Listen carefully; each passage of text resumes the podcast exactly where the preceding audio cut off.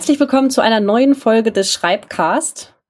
Äh, ich merke schon wieder, dass ich immer etwas irritiert bin, dass ich ja nicht sehe, wenn es losläuft, weil Dennis den Schreib, äh, den Play-Knopf drückt, den Aufnahmebutton. Ich sitze hier, ich bin Birte Stark und ich sitze hier mit Dennis Hocksch. Hi Dennis. Hallo Birte. Und wir machen heute ein bisschen eine Update-Folge zu verschiedenen Themen und ich bin selber ganz gespannt. Ich würde sagen, Dennis, wir starten mal mit der Konferenz, oder? Weil ich bin tatsächlich am allergespanntesten auf die Konferenz. Du warst bei der. Ja, ich war ähm, bei der EWCA, der European Writing Center Association Conference. Eigentlich müsste da irgendwie noch ein C noch hinten dran sein, ist es aber nicht. Ähm, genau. Das ist anders, weil es ja die Konferenz der EWCA ist. Ja, stimmt. Ähm, Auf jeden Fall, das ist eine zwei, alle zwei Jahre stattfindende Konferenz, die immer in irgendeinem europäischen Land, an einer europäischen Universität, an einem europäischen Schreibzentrum ausgerichtet wird. Ähm, die war schon in Deutschland, die war schon in England, die war schon in Polen, ähm, ich glaube in ähm, Tallinn. Äh, was ist denn dann Tallinn? Ich, ich werfe immer die drei baltischen Staaten komplett durcheinander. Estland. Estland. Ähm, da war sie auch schon mal in Estland. Äh, genau, und, und dieses Paris. Mal war sie in Paris auch, stimmt. Ähm, und dieses Mal war sie in Graz, beziehungsweise war sie online. Sie wäre in Graz gewesen. Sie, sie wurde aus Graz ähm, organisiert und ähm, man hat sich dann am Ende doch irgendwie aus Kapazitätsgründen dafür entschieden, es online zu machen. Ich glaube, weil nicht doppelt geplant werden konnte. Also so in zwei Plänen für Präsenz oder für online. Dann hat man sich für die sichere Variante entschieden. Genau, also so drei Tage Online-Konferenz und ähm, das Thema war Empowerment, äh, Empowerment of Writers und wie Schreibzentren dazu beitragen können. Also die Konferenz ist tatsächlich sehr Schreibzentrums geprägt. Also ist natürlich jetzt auch quasi, was hier den Podcast angeht, so ein bisschen die Nische. Ähm, aber es wurden sehr, sehr viele Sachen diskutiert, die natürlich mit dem Schreiben allgemein zu tun haben. Aber halt immer aus so einer Schreibzentrumssicht und traditionell, obwohl es die European Conference ist, nehmen dort auch viele US-Amerikaner teil. Also es sind nicht nur europäische TeilnehmerInnen. Ähm, und das ist immer ganz spannend, weil man dann quasi so diese ein bisschen transatlantische Sicht noch dazu bekommt. Und dort zum Beispiel das Thema, also da war Empowerment gerade ganz, ganz stark verbunden in, im US-amerikanischen Diskurs mit äh, Neoliberalisierung der Universitäten. Das war so, das war ein immer wiederkehrendes Thema, dass ähm, das in den USA wohl schon so ganz weit fortgeschritten ist mit Privatisierung von Hochschulen und dann aber auch mit Privatisierungen von Servicen, unter anderem halt auch der Schreibbetreuung an Universitäten. Da wurde teilweise echt ein sehr, sehr düsteres Bild gezeichnet, aber auch immer wieder so ein bisschen, wie kann man zivilen Ungehorsam innerhalb einer Institution leisten, um trotzdem noch Schreibenden guten Service und gute Betreuung angedeihen zu lassen. Ähm, ohne immer auf den Preis oder auf die Bezahlung gucken zu müssen oder wie viel das einbringt. Und ansonsten ging es sehr, sehr stark darum, ähm, wie man Schreibenden in so einer großen, anonymen Institution wie einer Universität ähm, eine Stimme geben kann. Eine, also eine Stimme durch Schreiben geben kann. Im Schreiben gibt es ja quasi so ähm, Voice of a Text als ähm, so ein bisschen Fachbegriff halt, wie klingt der Text und ähm, wie sehr kann man sich selbst in einen Text einschreiben, also auch sprechen durch einen Text und seine eigenen Ansichten und seine eigenen ähm, eigentlich so individuelle Punkte in einem Text wiedergeben, ohne dass man halt quasi jetzt zwingend autobiografisch schreiben muss. Darum ging es sehr, sehr viel. Und natürlich auch weiterhin um Pandemiesituationen. Wie bietet man gute Betreuungsangebote für Schreibende, die eventuell lange Zeit im Homeoffice isoliert sind, ähm, die sich nicht in Gruppen treffen können, die nicht an einem Campusleben teilhaben können und die vielleicht aber trotzdem irgendwie Schreiben als etwas Soziales erfahren möchten. Das waren große Themen. Es ging sehr, sehr viel um echt so, also so ganz praktisch, es ging viel um digitale Schreibgruppen, um Möglichkeiten des kollaborativen Arbeitens. Ähm, es ging aber tatsächlich auch um digitale Räume, auch um physische Räume, also das, das Schreibzentrum als Ort des Empowerments. Ja, das mal so als ersten Schnelldurchlauf. Ähm, ich weiß gar nicht, wie sehr wir da ins Detail gehen wollen, weil es teilweise dann doch recht theoretisch und fachdiskurslich wird. Aber es war eine schöne Sache. Sozialer Austausch kam leider echt wieder zu kurz, weil es waren lange Konferenztage, die wirklich so von frühmorgens bis spät abends gingen, weil halt auch zum Beispiel US-Amerikaner Keynotes gehalten haben und dann hat man die extra so auf den späten Nachmittag gelegt, dass die halt nicht irgendwie mitten in der Nacht äh, ihre Keynotes halten müssen. Und ähm, dann ist leider halt so ein bisschen so die, die, die Networking-Sessions, wo auch tatsächlich so Gather-Town-Räume gebaut wurden, dass man da dann quasi in so einer grafischen Oberfläche rumlaufen konnte mit einem kleinen, einer kleinen Spielfigur. Ähm, das war leider immer so spät am Abend, dass da kaum jemand dran teilgenommen hat. Ich war in der Zeit ja leider äh, daheim offline zwangsweise. Das heißt, ich habe die ganze Zeit im Büro gesessen und dann noch weitere zwei Stunden abends im Büro sitzen zu bleiben, um so ein bisschen Networking zu machen, war mir dann irgendwie doch auch zu blöd. Das ist ein bisschen schade. Ich freue mich drauf, wenn die in zwei Jahren hoffentlich wieder äh, in Präsenz ist. Dann ist sie nämlich in Irland. Oh. Auch schön. Hm. Graz wäre natürlich auch ganz toll gewesen. Ähm, war ich auch noch nicht, soll eine ganz schöne, hübsche Stadt sein und ist jetzt ja auch von mir, wo ich eh schon im Süden von Deutschland wohne, jetzt auch gar nicht mehr so weit. Das wäre auch eigentlich cool gewesen, aber naja, Woran hast du denn so teilgenommen und was war dein Highlight von der Konferenz? Ähm, mein Highlight war tatsächlich ein Workshop zu ähm, Genre schreiben. Also sprich, wo hm. wir auch schon eine Episode drüber hatten, also ja. Textsorten. Äh, der war von Carly Crane äh, aus ähm, Frankfurt, also aus dem Schreibzentrum Frankfurt. Äh, Carly ist da zuständig für, ähm, ich glaube, äh, die englischsprachigen Angebote. Ich weiß noch, Carly ist da ins Schreibzentrum gekommen. Ich habe ja selbst, ich war ja selbst mal am Schreibzentrum Frankfurt, habe ich hier, glaube ich, schon mal erzählt. Und äh, ich glaube, Carly kam als Austauschstudierende ans Schreibzentrum, als ich gerade aufgehört habe. Also wir haben uns quasi nicht mehr aktiv dort kennengelernt. Ich habe sie dann immer so auf äh, Weihnachtsfeiern und Sommergrillfesten immer mal gesehen. Und ähm, ich glaube, am Anfang war der Plan, dass sie halt wirklich so für ihre Erasmus-Zeit da ist und sie ist dann in Deutschland und an der Universität geblieben und ist inzwischen äh, vollwertige reguläre Mitarbeiterin und glaube ich halt fürs Englischsprachige. Also sie hat sicherlich auch Schwerpunkte, das jetzt so verkürzt. Und sie hat einen ganz, ganz tollen Workshop gemacht, ähm, wie sie in Schreibworkshops quasi äh, Studierende über Genre diskutieren lässt, in denen sie ihnen Textbeispiele gibt und diese Textbeispiele dann auseinandergenommen werden. Sehr, sehr kleinteilig ähm, und sehr intensiv, um halt so Moves eines Textes herauszufinden. Also was sind so typische Regeln, die Texte definieren und sie hat das am Beispiel von Rezensionen von Literatur, also am, an der Textsorte Rezension zu Fachtexten gemacht.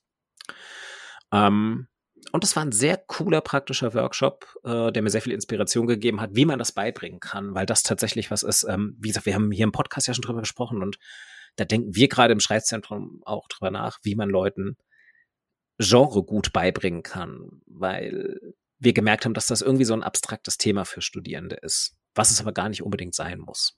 Und wenn du jetzt an unsere Folge zurückdenkst und den Workshop, gab es da noch was, wo du sagst, das hast, war ergänzend oder was noch mal, was dich nochmal anders hat drauf gucken lassen? Mhm. Ähm, es war so diese Regularientabelle, die sie hatte. Die war wirklich ganz, ganz toll. Ähm, ich google jetzt mal nebenbei, weil sie hat die Materialien auf Google Docs bereitgestellt. Ich fürchte was ist aber. Eine Ach so, eine äh, wurde die ja. Also äh, ja, eine genau. Ist das das, was ich mir vorstelle?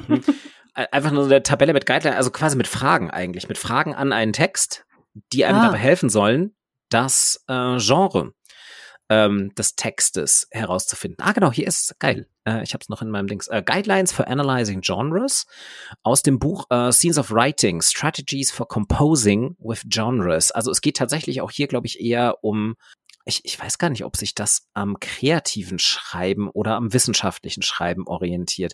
Amy David als Autorin. Das ist, glaube ich, eher wissenschaftliches. Ähm, ich ist ja auch egal. Ich lese mal ein paar Fragen vor, ähm, also wie man hier vorgehen soll. Und ähm, hier wird dann wirklich geraten, dass gesagt wird, also auf Englisch, um, identify the scene and describe the situation in which the genre is used. Try to identify the larger scene in which the genre is used. Seek answers to questions about the genre situations uh, such as the ones below. Setting, where does the genre appear? Subject, what topics, issues, ideas, questions, etc. does, uh, does the genre address? Participants, who uses the genre? aufgeteilt in Writers und Readers. Purposes, why do writers write this genre and why do readers read it? Ähm, und das sind so übergeordnete Fragen, die man erstmal an einen Text stellen soll, um sich halt überhaupt erstmal dem anzunähern, mit was für eine Funktion hat der Text. Und dann folgt quasi, dass man so ganz kleinteilig Textstellen analysieren soll. Und zwar um Patterns herauszufinden, so mhm. wird das hier genannt. Identify and describe patterns in the genres Das ist features. ja letztlich auch das, worüber wir schon gesprochen haben, dass es irgendwie ne, gut ist, äh, die Muster genau. zu erkennen, dass es sinnvoll ist, sich zu fragen, für wen und wofür schreibe ich das und so, ja. Und was erwarten Leute? Ja, genau. Was erwarten Leute? Was erwartet man aber auch selbst? Also, dass man es immer aus dieser ähm, aus diesen zwei Perspektiven der schreibenden und der lesenden Person denkt. Und dass man halt wirklich eigentlich bei jedem Inhalt überlegt, was muss da rein und was muss auch nicht rein, also was wird ganz gezielt weggelassen, was ist nicht wichtig, in welcher Reihenfolge müssen diese Informationen dann angeordnet werden? Und was sind so typische Strukturen? Vom Absatz bis zum Satz bis zu einzelnen Wörtern. Also das wird hier dann aufgeteilt in ähm, Format, äh, Sentences und Diction. Und wir haben dann sehr viel in dem Workshop darüber gesprochen, wie umfangreich das eigentlich ist, weil wir dann nämlich auch wissen wollten, so wie lange dauert das denn? Ähm, weil wir hatten dann, wir hatten irgendwie eine Stolz, ich glaube eine Dreiviertelstunde hatten wir dann, um in Kleingruppen Texte zu lesen und das mal selbst auszuprobieren. Und wir haben einen Bruchteil davon geschafft. Und dann haben wir halt auch gemeint, so, ja, wie lange dauert das? Und war das halt auch so, das ist so ein, das kann man halt so über einen halben Tag oder halt auch einen ganzen Workshop-Tag machen. Und ähm, das zeigt halt auch wieder, dass Genre ein sehr, sehr komplexes Thema ist, wo man halt auch keine einfachen Lösungen hat. Also wenn man ein Genre richtig durchdringen möchte, wird kein Weg daran herumführen, dass man erstens wahrscheinlich recht viel aus diesem Genre lesen muss, um Erfahrungswerte zu sammeln und dass man sich halt eben auch diese ganzen strukturierenden Fragen stellen muss. Dass das aber halt auch hilft, ein Genre zu erkennen. Also Genres, auch wissenschaftliche Genres von komplett komplexen Texten, aber gilt auch fürs kreative Schreiben, müssen einem nicht verschlossen bleiben. Man kann die eigentlich sehr, sehr gut analysieren, indem man sie erstmal liest und zweitens das Gelesene dann halt ganz kleinteilig sich wirklich mal genau anguckt, immer mit der Frage im Hinterkopf, was soll das eigentlich? Warum wird das, warum steht das hier so, wie es da steht? Und das fand ich eine coole Grundlage und die Materialien sind super. Ja, den fand ich tatsächlich, der hat mir, der, das war halt auch so. Und was für Leute äh, nehmen da teil an so Workshops? Ich meine, das ist ja wirklich, wenn du den ganzen Tag einen Workshop zu Genre machst, würde ich mhm. jetzt mal behaupten, dass viele Studierende sich da diese Frage stellen, die auch du gesagt hast, die in eurem Workshop kommen. Ich meine, ist ja irgendwie ganz schön, aber was bringt mir das? Ja, ähm, ich glaube, Kali meinte, dass das bei ihr dann auch äh, fortgeschrittene Studierende sind, für die dieser Workshop konzipiert ist, also Leute, die schon wirklich ihre Abschlussarbeiten schreiben, eventuell sogar auch für Doktoranden. Ich habe es nicht mehr ganz im Kopf. Da müsste ich noch mal in meine Notes gucken, die ich jetzt aber hier nicht liegen habe. Ähm, ist auch schon wieder zwei Wochen her. Und ähm, genau, also quasi für Studierende, die auf jeden Fall ähm, einen komplexen Text vor sich haben, den sie schreiben müssen und die daher die intrinsische Motivation haben, sich quasi auch halt wirklich mal so analytisch mit Genres auseinanderzusetzen, weil sie wissen, sie müssen jetzt selbst in einem Genre einen wichtigen Text abliefern. Ähm, und ich glaube, das ist auch wichtig. Also ich glaube, es macht auch keinen Sinn, sich intensiv mit Genre auseinanderzusetzen, wenn man nicht selbst vorhat, etwas in diesem Genre zu produzieren. Sei es beruflich, sei es, weil man Lust hat, sich kreativ zu versuchen, sei es für Studium, für was auch immer. Also ich, ich würde jetzt auch nicht anfangen, keine Ahnung, die technische Betriebsanleitung als Genre zu studieren, wenn ich nicht vorhätte, eine technische Betriebsanleitung entweder selbst zu schreiben oder aber ich äh, viele, viele technische Betriebsanleitungen lesen müsste sehe ich keinen Sinn. Also dann wäre es eigentlich nur unnützes Wissen. So. Und ist jetzt wahrscheinlich kein so guter Party-Talk zu sagen. Ich kenne mich sehr gut mit Genres aus. Obwohl, kommt ein bisschen drauf an. Wenn ich an ja, auf die Party. Ja, kommt auf die Party an, aber. Und deine Intention, wenn du das sagst, ob du so. und die Intention. Ähm, aber hier die, die, die Scream-Filme, zumindest die, die, die Trilogie von Scream, ist komplett auf dieser Prämisse aufgebaut. Ja, das stimmt. Sehr, sehr viele Figuren, die extrem viel über das Genre Horror wissen, in einem Horrorfilm sind und quasi jeden Move, der passieren wird, voraussagen können. Inklusive, ich glaube, die Figur, die von Zeph Green gespielt wird, die quasi ihr eigenes Memo aufnimmt in Teil zwei, was dann irgendwie so läuft mit, ja, wenn ihr das hier hört, dann bin ich gestorben. Das ist super sinnvoll, weil ich bin die Person mit dem meisten Horrorwissen und das und das und das passiert. Und der dann, glaube ich, so die, den, den restlichen Film predicted. Ja, auf den Partys, auf denen ich mich rumtreibe, ist immer analytisches Wissen zu den meisten Sachen eher so, dass ich dann alleine irgendwo sitze, wenn ich das von mir gebe. ähm, ja, die Zeit der, der, studentischen Partys sind so ein bisschen vorbei, ne, wo man das dann noch. Äh ich schätze, es gibt diese Partys schon noch. Ja, aber für uns. Also, für, das meine ich, mit, ich meine, ich meine, es ist ganz subjektiv äh, aus unserer Perspektive ja. gesprochen. Ähm, ja, auf den ja. Partys, auf denen ich jetzt bin, geht's auch um Mieten und ähm, um ähnliche Kinder. spannende Themen. Kinder, das, was hat dein war, Kind heute gemacht? Ja. Ich war tatsächlich hm. seit Pandemiebeginn neulich mal wieder auf einer Wohnungsparty in genau dieser Partygröße, also so, wo so, weiß ich nicht, roundabout 15 bis 20 Menschen da waren. Ich war ansonsten seit Pandemiebeginn entweder nur auf kleinen Sachen mit so maximal sechs Personen, so halt äh, kleinster Freundeskreis, die sich für irgendwas äh, treffen, essen, Brettspiele, irgendwas. Oder ich war halt auf so richtig großen Events, riesige Wrestling-Veranstaltung, irgendwas Outdoor-mäßiges ähm, mit vielen, vielen Leuten. Nichts dazwischen. Es war wirklich seit Ewigkeiten mal wieder so eine Hausparty. Ja, wir hatten auch letztens eine Hardcore-Punk-Party bei uns in der Kneipe im Wohnprojekt mit 50 Leuten. Ja, da wird wahrscheinlich nicht so viel über Miete, über Mieten gesprochen, hoffe ich. Das sind die Partys, auf denen du dir abgewöhnst, Leute zu fragen, ganz schnell, was sie arbeiten. Weil das immer sehr schnell vorbei ist. Nein. Ähm, Fände ich, um ehrlich zu sein, auch mal wieder eine willkommene Erfrischung.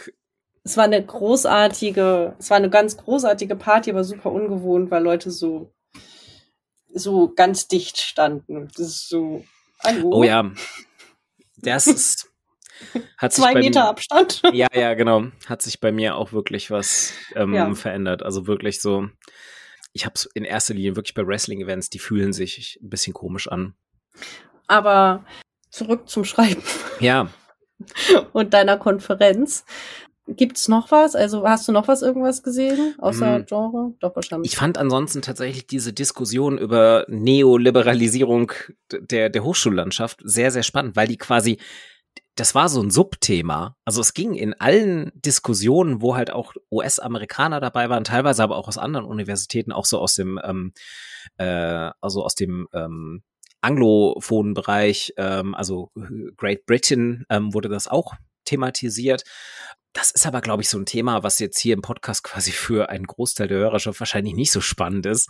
Nur halt so dieses dass sich sehr viele Gedanken darüber gemacht wird, wie sich gerade so die Bildungslandschaft entwickelt, eher generell und quasi halt so Schreibzentren und Schreiben als Schwerpunktthema ähm, eine, also wie, wie man das so zu spüren bekommt, wenn man in diesem Gebiet arbeitet, weil es eben nicht so ein Funding-Thema ist. Also so, viel Geld einwerben mhm, lässt sich ja. mit äh, Schreibthemen an einer Universität nicht. Das ist eher so wirtschaftswissenschaftliches, juristisches oder Quantenphysik, ähm, alle Naturwissenschaften natürlich.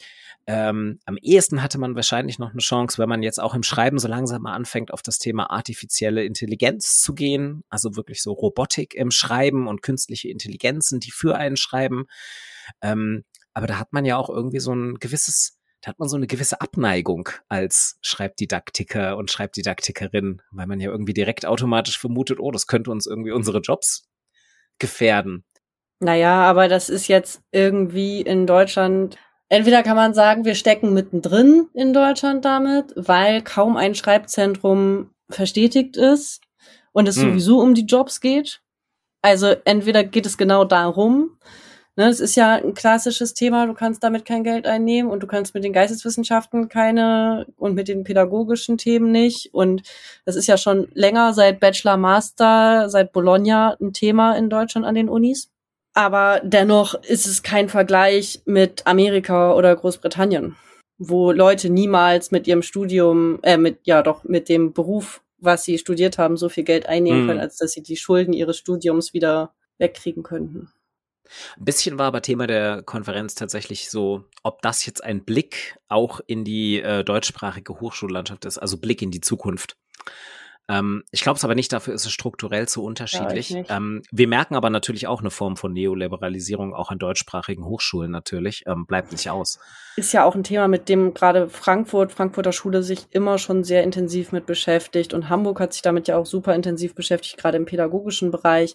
Die Frage der Bildungstheorie ist da auch auf die Gefahr hin, dass du mich jetzt gleich wieder als äh, was? als Philo was hast du letztes gesagt? Ich hab, höre mich an wie eine Philosophiestudentin. Aber das, das werde ich gesagt haben, ja. Nee, aber das ist, ich habe ja in meinem Studiengang kam das ja total viel drin, diese Frage äh, nach, wie neoliberalistisch ist unsere Gesellschaft gestaltet, gerade mit dieser ganzen in Bezug auf du musst dich selbst drum kümmern, also und du kannst es schaffen und diese ganze mhm. Optimierungstendenz, ne? Und da äh, könnte man natürlich auch theoretisch sagen, dass die Schreibdidaktik da voll mit reingrätscht, weil in dem Fall, in dem, wenn wir sagen, du kannst es lernen, wenn du das willst, ist es ja auch eine Grundlage für Neoliberalismus. So. Auf jeden Fall, ja. Und ich finde total spannend an der Stelle, das äh, fand ich, was habe ich auch, äh, finde ich habe ich sehr geschätzt ähm, an so Konferenzen, aber so überhaupt, als ich noch so aktiv war in diesem in dieser Schreibdidaktikwelt, finde ich total spannend, äh, wie viel Politik da mit drin steckt und wie viel Uni- und Hochschulpolitik mit den Schreibzentren verknüpft wird. Und ich glaube, das wird eigentlich in Deutschland sogar noch unterschätzt. Also in der in der ja. Hochschullandschaft wird, glaube ich, die Power der Schreibzentren unterschätzt, weil die so die Studierenden total, also die Studierenden, die da drin Jobs finden, die habe ich als sehr motiviert erlebt. Auf jeden Fall und ähm, die, also die sind auch ganz anders institutionalisiert. Der Unterschied ist auch wieder krass klar geworden. Also, ähm, also vielleicht mal so für alle ZuhörerInnen, die nicht aus der Schreibzentrumslandschaft kommen, ähm, was wahrscheinlich die meisten sind. Äh, wenn wir von US-amerikanischen Schreibzentren reden, dann reden wir, wenn das äh, institutionalisierte und so altehrwürdige Schreibzentren ist, dann reden wir da von Institutionen, die vielleicht so die, können bis zu 100 Angestellte haben, also, also Herrscharen von studentischen TutorInnen, die dort arbeiten, die Writing, Counseling anbieten, also Consultations.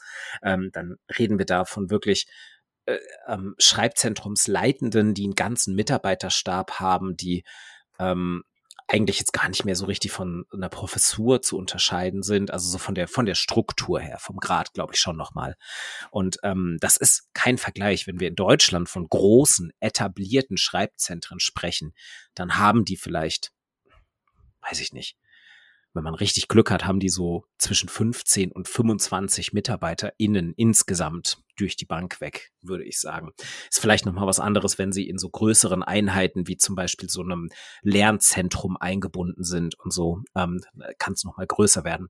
Aber es ist eine ganz andere Sache auf jeden Fall. Das war aber wirklich spannend. Äh, es gab eine Keynote von Brad Hughes, ähm, den, der auch mal dort, der hatte mal eine Deutschlandreise gemacht, äh, war damals auch äh, bei uns in Frankfurt ein super netter Mensch, leitete das Schreibzentrum an der Madison University in, äh, ich glaube, Wisconsin nagel mich nicht drauf fest. Madison University müsste aber stimmen. Ähm, der ist inzwischen in äh, Rente, ist aber noch aktiv in der äh, Schreibzentrumslandschaft und hat eine wundervolle Keynote zu Empowerment durch ähm, also quasi äh, durch, durch Strukturen und damit meinte er auch ganz gezielt Architektur ähm, mm. äh, gemacht. Und dann hat er quasi so einfach so Skizzen von neueren Universitäten gezeigt, die halt auch so Schreibzentren oder Schreiborte aufgebaut haben. Und da waren tolle Sachen dabei. Zum Beispiel hat äh, irgendwie so ein Chemiegebäude gebaut worden auf einem Campus, ich glaube auch an der Madison ähm, University. Und die haben dann quasi so in ihren Laboren, haben die dann quasi direkt neben dem Labor einen Schreibraum gebaut, in dem sämtliche Wände komplett beschreibbar waren. Also die Wände waren entweder Whiteboard-Wände oder aber eine Plexiglasscheibe, mit der man ins Labor reingucken konnte. Und man konnte quasi auf der Scheibe konnte man schreiben. Und in der Mitte standen dann einfach so ein paar Stühle und noch so ein paar andere Möbel, also auch so alles ein bisschen unterschiedlich, damit die Leute quasi so auf ihrem liebsten Denkgerät irgendeine Sitz- oder Stehhaltung finden konnten, um dann zu diskutieren. Und ein paar PC-Arbeitsplätze, dass die da halt einfach selbst direkt ähm, so zum Beispiel ihre Laborprotokolle schreiben konnten. Und nutzen die das? Äh, ja, wurde wohl scheinbar wirklich, äh, also ist jetzt quasi erst so, das ist wohl so in der Pandemie fertig geworden und geht jetzt so richtig in die Vorortnutzung. Ähm, aber es wird genutzt, auf jeden Fall. Das klingt halt ein bisschen komisch, so ein Raum, der komplett so Whiteboard-Wände hat, weil ich meine, ich mag Whiteboards und ich mag wirklich großflächige Schreibwände, aber Whiteboards sind so bisschen kalt. es sieht nicht, ich, ich, ich realisiere auch gerade, dass ich es wahrscheinlich beschrieben habe wie eine Gummizelle. Ja. Ähm, äh, aber nee, ähm, da, da, war ein Foto dabei. Also da ist auch ein Teppichboden drin und ähm, aber die, die Wände sind halt so Whiteboardflächen. Aber da ist ja dann auch diese große Plexiglas-Fensterscheibe, die nicht verspiegelt ist. Also es ist nicht so eine Mirror Wall, ähm, mit der du quasi ins Labor reingucken kannst. Aber das Labor auch in den Schreibraum. Und die können, glaube ich, sogar miteinander kommunizieren. Ähm, und äh, das ist, also finde ich einfach so ein wahnsinnig kluges Design. Und das haben die halt mit Studierenden zusammen designt. Äh, also auch so eine Frage des Empowerments.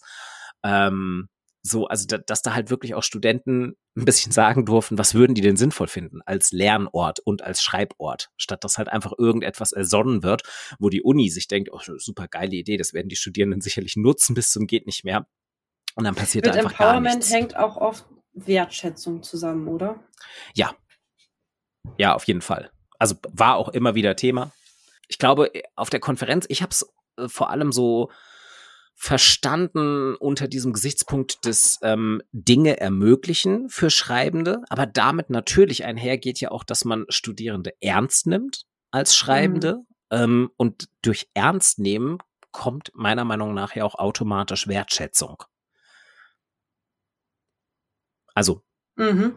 ernst nehmen und Dinge ermöglichen gleichzeitig, so in dieser Kombination. Man ermöglicht ihnen Dinge, aber nicht nur so tokenmäßig, sondern tatsächlich, weil man sie zu besseren Schreibenden machen möchte, weil auch letztlich die Schreibprodukte geschätzt werden der Studierenden. Ja. Du hast äh, vorhin einmal kurz gesagt, dass diese Rolle von Artificial Intelligence im Schreiben und im Schreibzentren und ich habe gesehen vorhin beim Überfliegen des Inhaltsverzeichnisses, dass es dazu einen Beitrag in der neuen Josh gibt und die neue Josh hast du als Gastherausgeber mit herausgegeben. Und es geht um Digitalität. Und ich habe so ein bisschen, das hast du nämlich schon einmal ange, also da haben wir hier noch nicht, glaube ich, nicht drüber gesprochen. Und trotzdem habe ich immer gedacht, das wäre was, was ich dich hier in diesem Raum auch gerne nochmal fragen würde, was ich natürlich sowieso gerne von dir, doch, du hast es schon mal zu mir einmal gesagt. Aber es geht ja von dieser, es gibt ja eine es gibt die Gesellschaft für Schreibdidaktik und Schreibprozessforschung und diese Schreibgesellschaft hat eine Special Interest Group. Das war die Special Interest Group Digitalisierung, die jetzt die SIG Digitalität ist. Genau, wir haben uns irgendwann mal umbenannt, weil wir sagten, Digitalisierung klingt wieder so nach, das muss alles noch gemacht werden und Digitalität klingt nach, ähm, es ist halt teilweise schon gemacht worden und wir haben stellenweise nicht Schritt gehalten ähm, und müssten dringend mal was tun. Äh, genau, ja. Ähm, das ist jetzt das erste Mal, also nicht nur ich habe sie herausgegeben, sondern die gesamte, diese, diese gesamte Special Interest Group hat sie herausgegeben. Das ist, glaube ich, auch eine Premiere, dass eine dieser Interest Groups quasi in Gesamtheit eine, äh, eine Josh-Ausgabe Gast herausgibt. Da ist dann ja immer noch die Redaktion mit dabei. Äh, und wir sind jetzt auch eine kleine Gruppe gewesen. Also wir waren insgesamt ähm, fünf Personen. Müssen noch einmal kurz sagen, wofür Josh steht, glaube ich. Äh, Journal der Schreibwissenschaft inzwischen. Ich glaube, ähm, die haben sich auch um, also es startete ja, ja, mal als das anders. Journal der Schreibdidaktik, hieß trotzdem Josh. Und jetzt ist es das Journal der Schreibwissenschaft. Um der, der Schwerpunkt kam so ein bisschen, dass das inzwischen wirklich halt ein, ein volles Forschungspublikationsorgan ist. Es ist so die bekannteste Zeitschrift im deutschsprachigen Raum, es gibt nicht so viele verschiedene, also ähm, aber es ist auf jeden Fall so die etablierteste und ähm, professionalisierteste inzwischen. Startete früher mal als tatsächlich studentische Zeitschrift. Also die Ursprungsgeschichte ist, dass ähm, Peer-TutorInnen aus verschiedenen Zeit äh, sich zusammengeschlossen hatten und ähm, das so als eine Möglichkeit der Nachwuchsforschung etabliert haben. Und das ist auch immer noch Teil der Zeitschrift. Also es sind auch immer noch so, dass Peer-TutorInnen von Zentren oder halt Studenten, die zu dem Thema Schreiben forschen, irgendwas machen, immer noch sehr, sehr gerne aufgefordert sind, Beiträge einzureichen.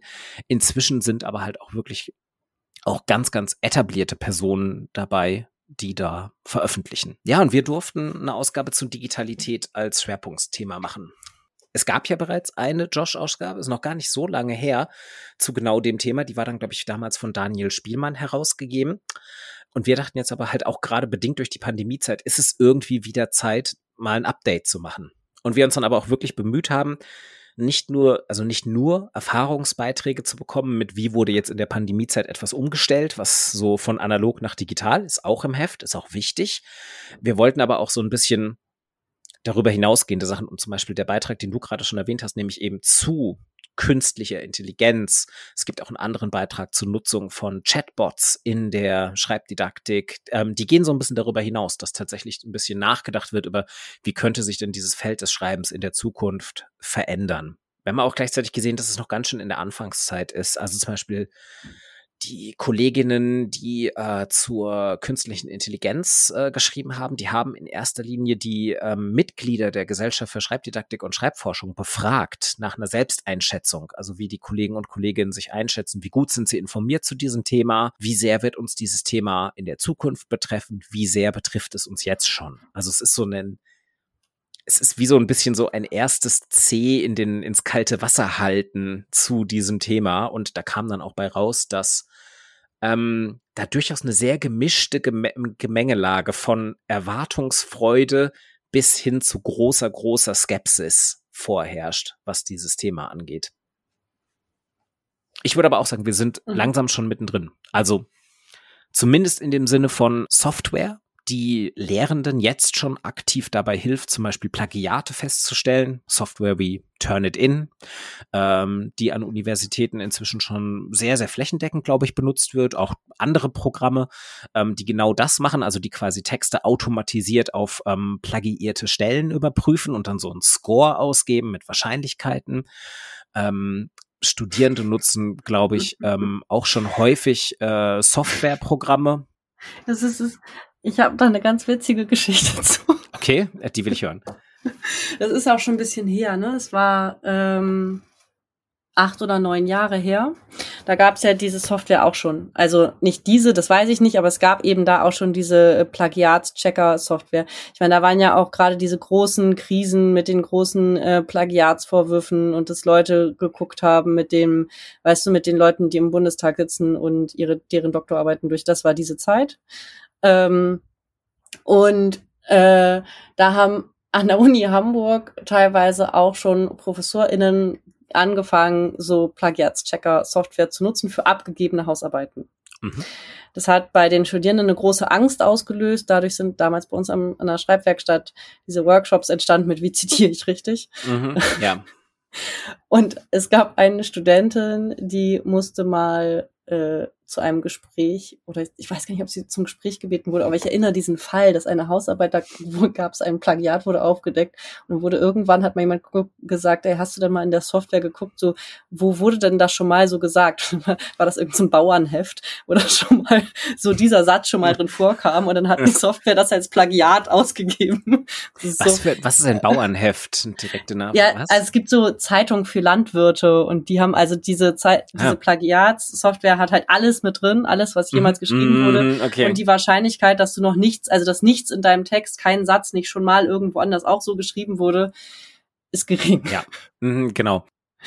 Und das war so, wie gesagt, vor acht, neun Jahren, das ist ja wirklich lange her, da fing man an, mit dieser Software zu arbeiten.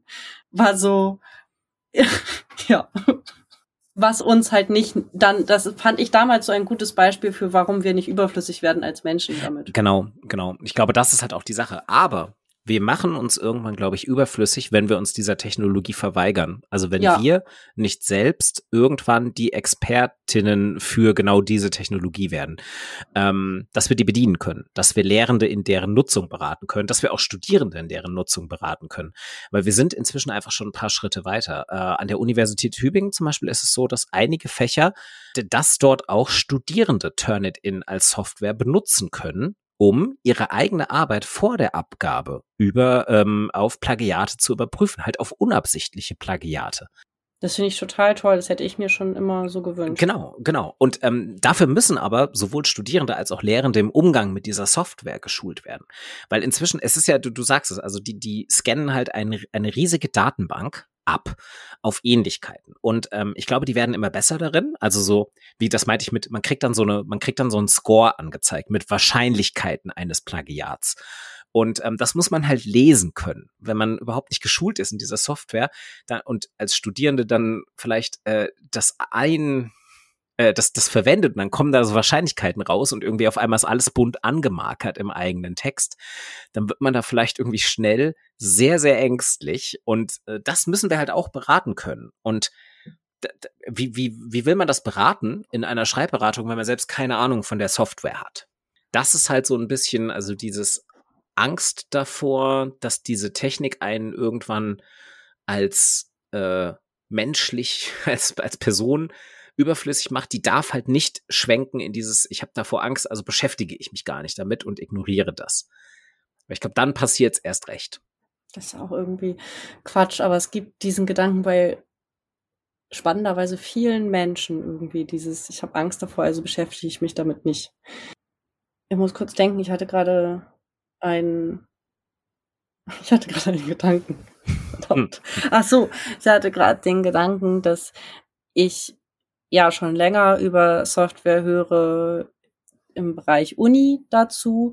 Und da ist ja auch das Thema Plagiat groß und das Thema Zitieren, Zitation auch groß. Und gleichzeitig denke ich, dass das ja aber auch eigentlich ein Thema von Online-Schreiben ist und vom Bloggen und von, von, vom beruflichen Schreiben. So auch da fände ich schön, wenn es mehr um Transparenz gehen mhm. würde, also wenn wir mehr ähm, querverweisen würden. Das wird überraschenderweise wenig getan, finde ja. ich. Es ist immer so, ja, die hat zwar auch heute darüber geschrieben, aber egal, ich meine, den Gedanken kann ich ja auch haben, kann ich auch drüber schreiben.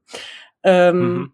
Aber jetzt letztens bei Twitter hat jemand irgendwie eins zu eins einen Tweet wiedergegeben von einer anderen Person und es nicht mal markiert ja gut, Twitter, alltägliches Twitter-Geschäft, ne? Genau, das haben dann auch viele dazu gesagt, ist, äh, ist ja ein alltägliches Twitter-Geschäft, was regt ihr euch darüber auf? Und ich finde das aber auch richtig, sich darüber aufzuregen, weil ich fände ja, das total, irgendwie aber, schön. Also ich meine nur damit, es wird halt wahnsinnig oft gemacht, ne? Also ja, aber wäre das nicht trotzdem, also da sind wir wieder beim Wertschätzenden. Ja, klar. Also, das ist dieses, ich, äh, momentan gibt's ja viel Diskussion über Wissenschaft und des Menschen und Wissenschaft nicht ernst nehmen, was eine erschreckende Tendenz in der Gesellschaft ist, meiner, meines Erachtens mhm. nach. Und das, was Wissenschaft halt auszeichnet als wichtigen Part in unserer Gesellschaft, ist Transparenz. Und dafür brauchen wir Menschen, die sich damit auseinandersetzen mit wie geht Zitation, weil das ist Transparenz, das wie verweise ich quer und auch wie sieht es mit Plagiat aus? Und im Endeffekt kannst du ja fast die Software dann auch andersrum nutzen. Also dann nochmal auf deine Arbeit gucken und sagen, ach Mensch, guck mal, da hat jemand schon sich darüber Gedanken gemacht, den ich überhaupt nicht auf dem Schirm mhm, hatte vorher. Ja. Das ist ja quasi dann nochmal andersrum gedacht, auch ein spannendes Recherche Recherchewerkzeug fast. Ich finde auch, dass ein großes Potenzial darin liegt, dass wir Software nutzen können, um äh, bessere Texte zu schreiben und uns auch die Arbeit beim Schreiben zu erleichtern. Durch bessere Datenbanken, bessere Querverweise. Das bedeutet, genau wie du es gerade beschrieben hast, auch immer bessere Suchmöglichkeiten, also Auffindbarkeit von Texten. Es ist genau dieses, irgendjemand hat den Gedanken, den man selbst hat, wahrscheinlich schon mal irgendwo aufgeschrieben. Ähm, nur nicht nur nicht in vielleicht der gleichen Formulierung. Ähm, und ähm, das heißt auch nicht, dass man ihn nicht selbst nochmal denken darf und auch aufschreiben darf. Aber manchmal ist es ja vielleicht auch einfach wünschenswert, Dinge leichter zu finden, um eben an bessere Quellen heranzukommen. Und ich glaube, genauso ist es, was die Textgenerierung angeht. Die ist ja auch viel weiter inzwischen. Also vor ein paar Jahren haben wir ja auch alle noch gelacht über die Schrecklichkeit von so Google Translator und so. Da war doch immer dieser Gag mit so, du, du nimmst irgendeinen Satz und du übersetzt ihn quasi im Google Translator in drei verschiedene Sprachen und dann übersetzt du ihn quasi wieder zurück in die Ausgangssprache. Und das ist inzwischen halt einfach so viel besser geworden. Also so und, und diese, diese KI entwickelt sich, also diese ganzen Technologien entwickeln sich weiter. Genauso entwickelt sich halt eben ähm, die äh, Processing-Technik äh, weiter. Also dass tatsächlich aus einem Satzanfang ein ganzes Essay geschrieben werden kann mit einem bestimmten Thema und ein Genre getroffen werden kann. Da sind wir wieder beim Genre. Das entwickelt sich alles weiter. Und das wird aber auch irgendwie, also das wird das Schreiben insgesamt sehr stark verändern. Ähm, und ähm, es verändert jetzt schon das berufliche Schreiben im Bereich des Journalismus zum Beispiel. Es gibt ja immer mal wieder so diese so, so Aufregersachen mit, oh, hier in der lokalen Tageszeitung, da werden die Sportberichte nicht mehr selbst geschrieben, das macht jetzt alles eine KI. Und ich denke mir dann immer so, ja, warum denn auch nicht? Also, weil die sind ja immer gleich. Äh, also so, ist halt schade, wenn das jetzt ein Sportredakteur ersetzt und der dann einfach rausfliegt und keinen Job mehr hat, absolut falsche Richtung. Wenn dieser Sportredakteur aber nicht mehr zu jedem Fußballspiel von äh, FC Alemannia Buchenhain gegen dicke Buche Blau-Weiß Rotingen fahren muss, ähm, dann ist das ja vielleicht auch ganz cool, weil der dann vielleicht irgendwie Zeit hat, ein bisschen spannendere Texte zu schreiben, die eine KI halt nicht so gut hinkriegt. Ähm, also so dieses sich nicht davor verschließen, produktiv damit umgehen und halt aber auch zu lernen, wo die Limitationen sind. Das ist halt wichtig. Und, und warum sollte das? Gibt's ja auch warte, noch. Den Gedanken will ich noch kurz fertig bringen. Ähm, warum? Wir, wir, wir werden das irgendwann an der Universität lernen, lehren müssen, so rum, weil ähm, Universitäten ja inzwischen durchaus auch berufsvorbereitend sind das ist ja die klare Prämisse. Nicht mehr jeder an der Universität kann eine akademische Karriere einschlagen, will es auch gar nicht, sind auch überhaupt nicht die Plätze dafür da. Das heißt, da werden hochqualifizierte Berufsmenschen herangelehrt, gelernt. Ähm, und wenn wir das nicht beibringen und die dann irgendwann in den Beruf kommen und in diesen Berufen dann irgendwann selbstverständlich ähm, KI genutzt wird, um Texte zu produzieren, welche Texte auch immer, dann bereiten wir diese Menschen ja nicht gut auf ihren Job vor, auf ihren späteren. Das heißt, allein deswegen dürfen wir uns davor nicht verschließen, meiner Meinung nach. Ja, und es gibt ja auch einen ganz spannenden weiteren Bereich, nämlich die Co-Autorinnenschaft mit KIs. Mhm. Ist super spannend, habe ich einige Podcasts schon zugehört. Ähm, und da ist ja dann im Gegensatz zu also da sind wir bei so einer typisch menschlichen Sache, ja, ist, muss es eine Konkurrenz sein oder kann das auch ähm, ein Gewinn sein? Ja. Ich habe auch gerade vorhin noch mal daran gedacht, als ne, bei diesem bessere Auffindbarkeit und so, da ist halt die Frage, wofür schreiben wir eigentlich? Also wenn wir dafür schreiben, um uns zu profilieren und um irgendwie uns selbst, wie es jetzt gerade ganz viel in diesem Online-Marketing-Business heißt, ne, dass ähm, du schreibst, um dich als Expertin zu profilieren und darzustellen und so, ja, dann ist es eine Gefahr. Aber wenn ich schreibe, um Teil einer Kommunikation zu sein und mit anderen in Austausch zu gehen, dann ist es ein Zugewinn herauszufinden, wer sonst noch über das Thema nachdenkt. Ja. Weil ich ja mit diesen Menschen, die auch über mein Thema nachdenken, ganz gerne in Kommunikation sein würde. Genau, ja. Ich, ich glaube auch dieses Autorschaftsding, ich glaube, da liegt auch so ein bisschen der Hund begraben, ne? Dass das so auch ein Ressentiment ist noch zusätzlich, dass man halt irgendwie sagt, so, ja, aber das bin dann ja vielleicht nicht mehr ich der oder die diesen Text schreibt. Und ich glaube, das ist gerade hier so, da sind wir ein bisschen bei, finde ich, so dem, ähm, so dem nationalen Blick, also so ein bisschen dem kulturgeschichtlichen, dass so mhm. Deutschland das Land der Dichter und Denker mit dieser Genieästhetik, mhm. so wir, wir verehren irgendwie Autoren und AutorInnen, die halt so, so Multitalente sind, die so alles wussten. Goethe, das Genie, er konnte alles und er konnte es auch noch aufschreiben. Und irgendwie ist das ja auch so ein bisschen eine Kränkung. Wenn sogar ein Computer. Äh, das, das kann, kann ja jetzt sogar ein Computer, vielleicht sogar besser. Ähm, ja. Oder er kann es perfekt imitieren. Ähm, dann ja. ist man ja, da muss man ja nicht mehr beweisen. Dann kann es ja auf einmal jeder schaffen, so flapsig gesagt. Ja, dann ist es ja doch ein Handwerk. Genau. Äh, und dann ist es ja eben nicht mehr eine genialische Begabung. Und aus einer schreibdidaktischen Sicht würden wir sagen, ja, ist halt ein Handwerk, ne? Ähm, und man braucht halt, also gerade fürs kreative Schreiben braucht man zusätzlich noch gute Ideen.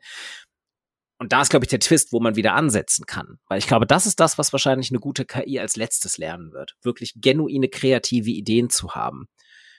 Einen guten Stil drüber zu bügeln. Das wird wahrscheinlich deutlich früher passieren. Aber ist ja vielleicht gar nicht so schlecht. Ja. Also, wenn das mehr Leute ins Schreiben bringt am Ende, go for it. Ja, es ist schreibdidaktisch, also wenn das einen guten Stil kann, dann, ich, ich glaube halt auch, dass wir dann dahin gehen, dass wir auch mega gute äh, Software haben, die über unsere Texte drüber gehen kann, von der wir halt lernen können. Das ist natürlich die nächste Frage, was machen denn ganzen LektorInnen und KorrektorInnen?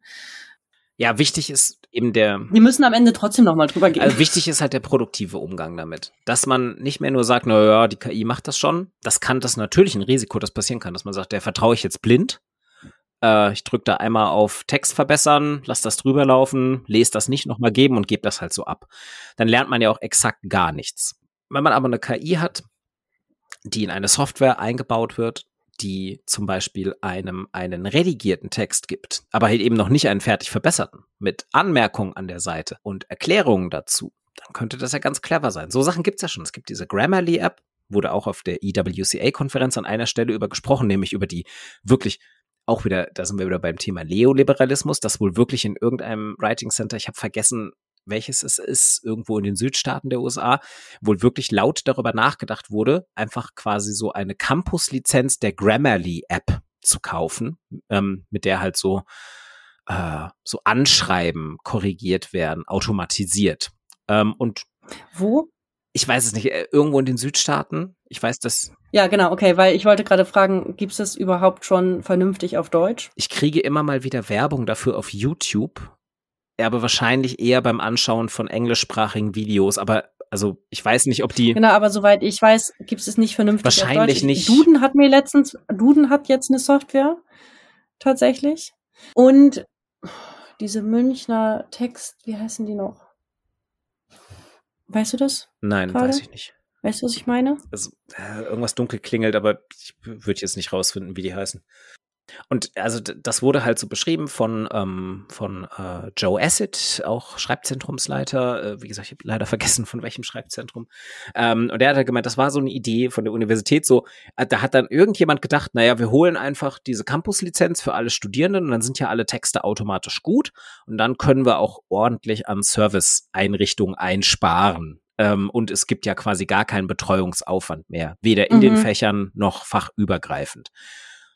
Und das ist halt eine dumme Idee. Also das ist ja halt auch so, das ist ja dieser naive Technikglauben, dass man sagt, wir haben hier eine App und die löst alle unsere Probleme und die ist für jeden Spezialfall geeignet und die ist für jedes Individuum gleichermaßen geeignet und alle Leute wissen auch direkt, wie man sie bedient.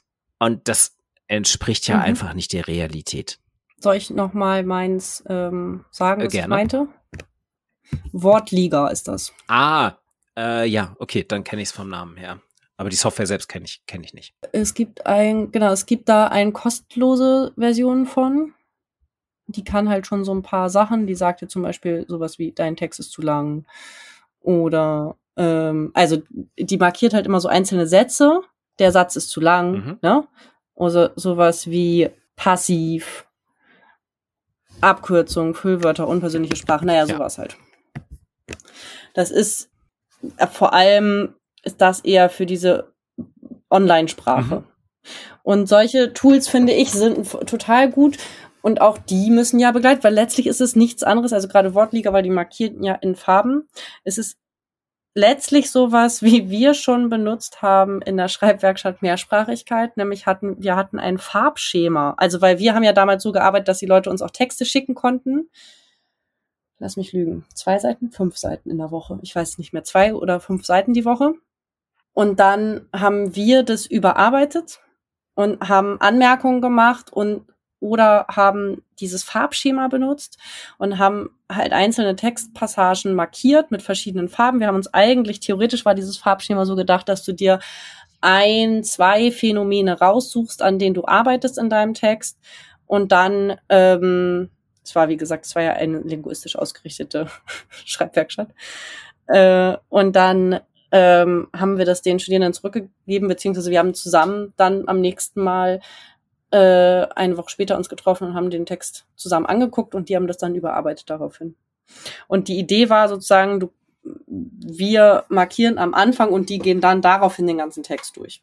Ne, sozusagen, du markierst einen Absatz lang. Man macht so beispielhaft und sagt dann, darauf genau. achtet ihr jetzt bitte nochmal. Auf dieses Phänomen genau. achtet ihr bitte auf in eurem kompletten Text. Ja, genau. Aber wir wissen ja gerade aus der Schreibdidaktikforschung äh, und auch aus der angewandten Schreibdidaktik selbstverständlich, wie wichtig das ist, nochmal sowas zu besprechen. Also dass Textfeedback super verschieden aufgenommen werden kann.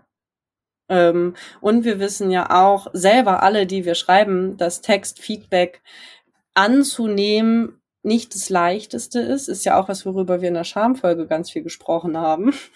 Ich, äh, zum einen kann ich mir vorstellen, dass die Zeigeblockade natürlich erheblich geringer ist, wenn es eine Software ist.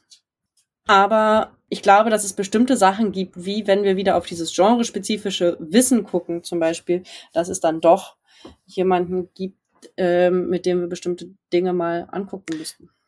Glaube ich auch. Und ich glaube, man braucht diese Person, mit der man dann doch nochmal spricht, auch um wieder gegenzusteuern. Ich könnte mir nämlich vorstellen, dass ähm, wenn man halt eben von einer künstlichen Intelligenz ein Textfeedback bekommt, man eher noch dazu übergeht, das halt einfach so fraglos zu übernehmen.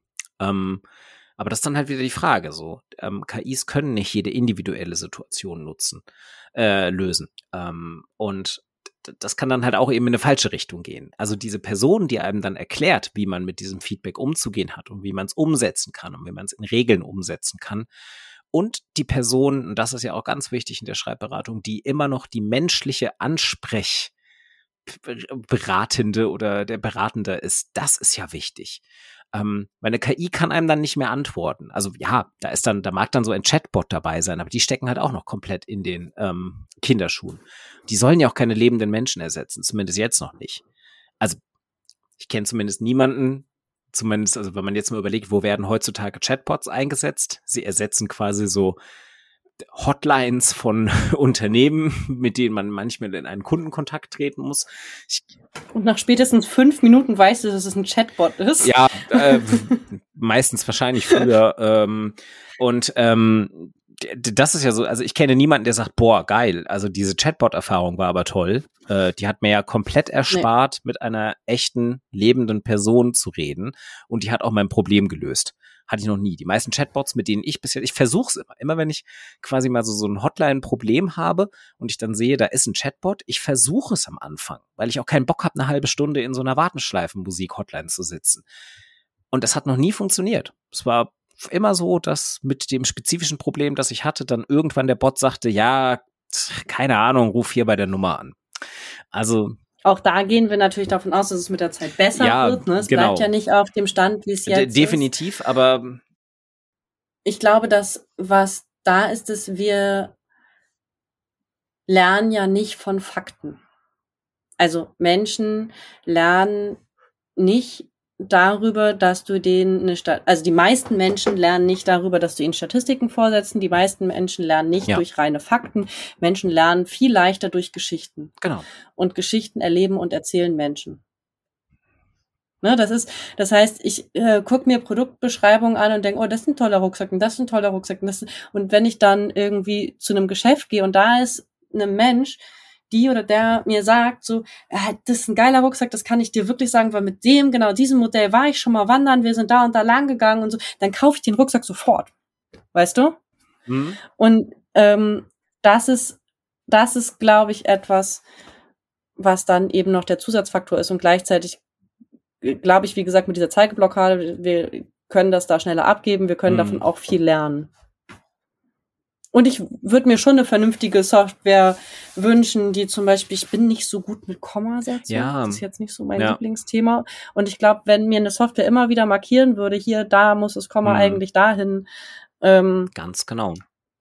Genau. Und ich habe, ich höre ja total gerne, habe ich ja schon ein paar Mal gesagt, hier im Podcast, den Podcast äh, The Creative Pen von Joanna Penn, die benutzt nicht mehr Grammarly. Die benutzt jetzt irgendwas anderes, was ich gerade vergessen habe.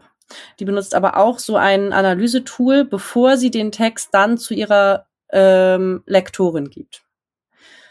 Und sie sagt, die ist halt für andere Sachen da, ne? Die ist für roter Faden da, die ist irgendwie für Plotholes da, die ist keine Ahnung, so, die guckt sich dann nochmal die Sinnstruktur an. Und das geht auch am Ende nochmal durch eine Korrekturschleife bei einem Menschen aber da hat sie alles getan schon vorher, was sie tun konnte und dann geht das möglichst mhm. schnell durch da. Ja.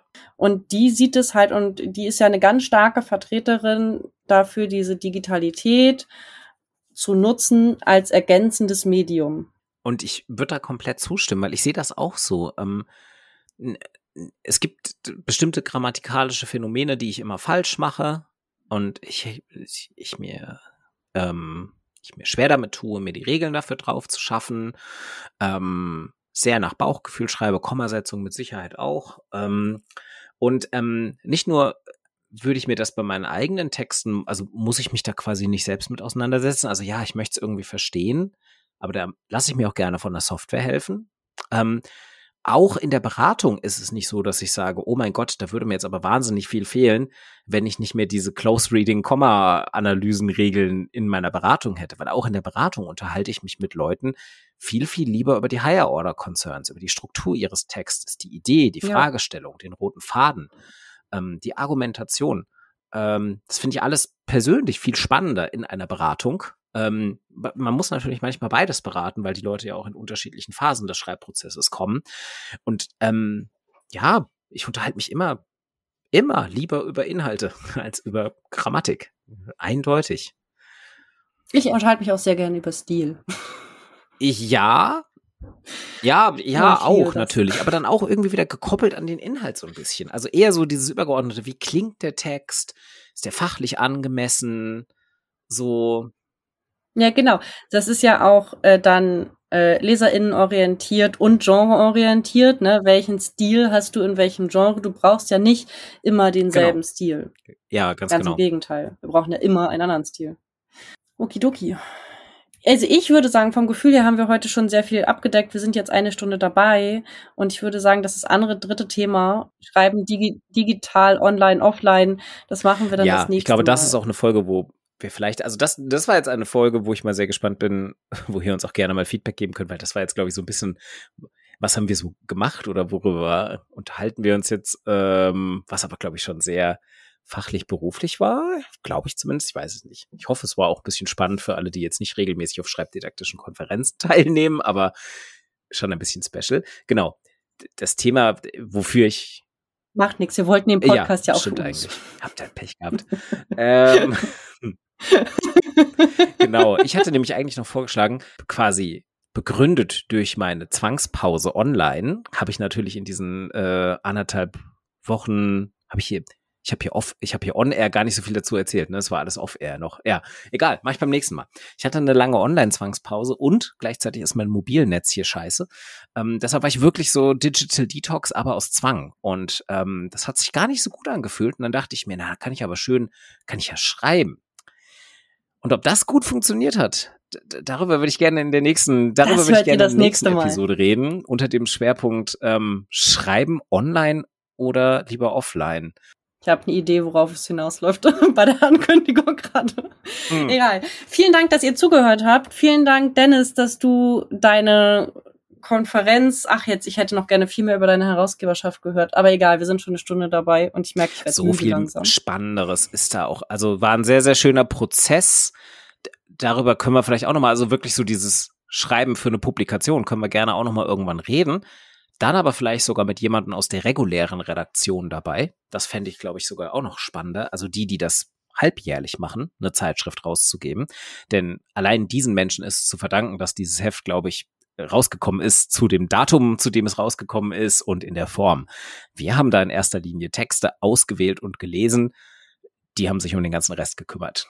Ähm, deshalb fände ich es sehr, sehr spannend, mal jemanden von der Redaktion im Interview zu haben, glaube ich. Na gut, okay. Ja. Also, danke für das Gespräch, Dennis und ihr alle. Wir freuen uns über Fragen und Anmerkungen und konstruktive Kritik bei, ähm, ich glaube, man kann, ja, ja, ja, genau. Ihr könnt Kommentare hinterlassen direkt bei Podigy.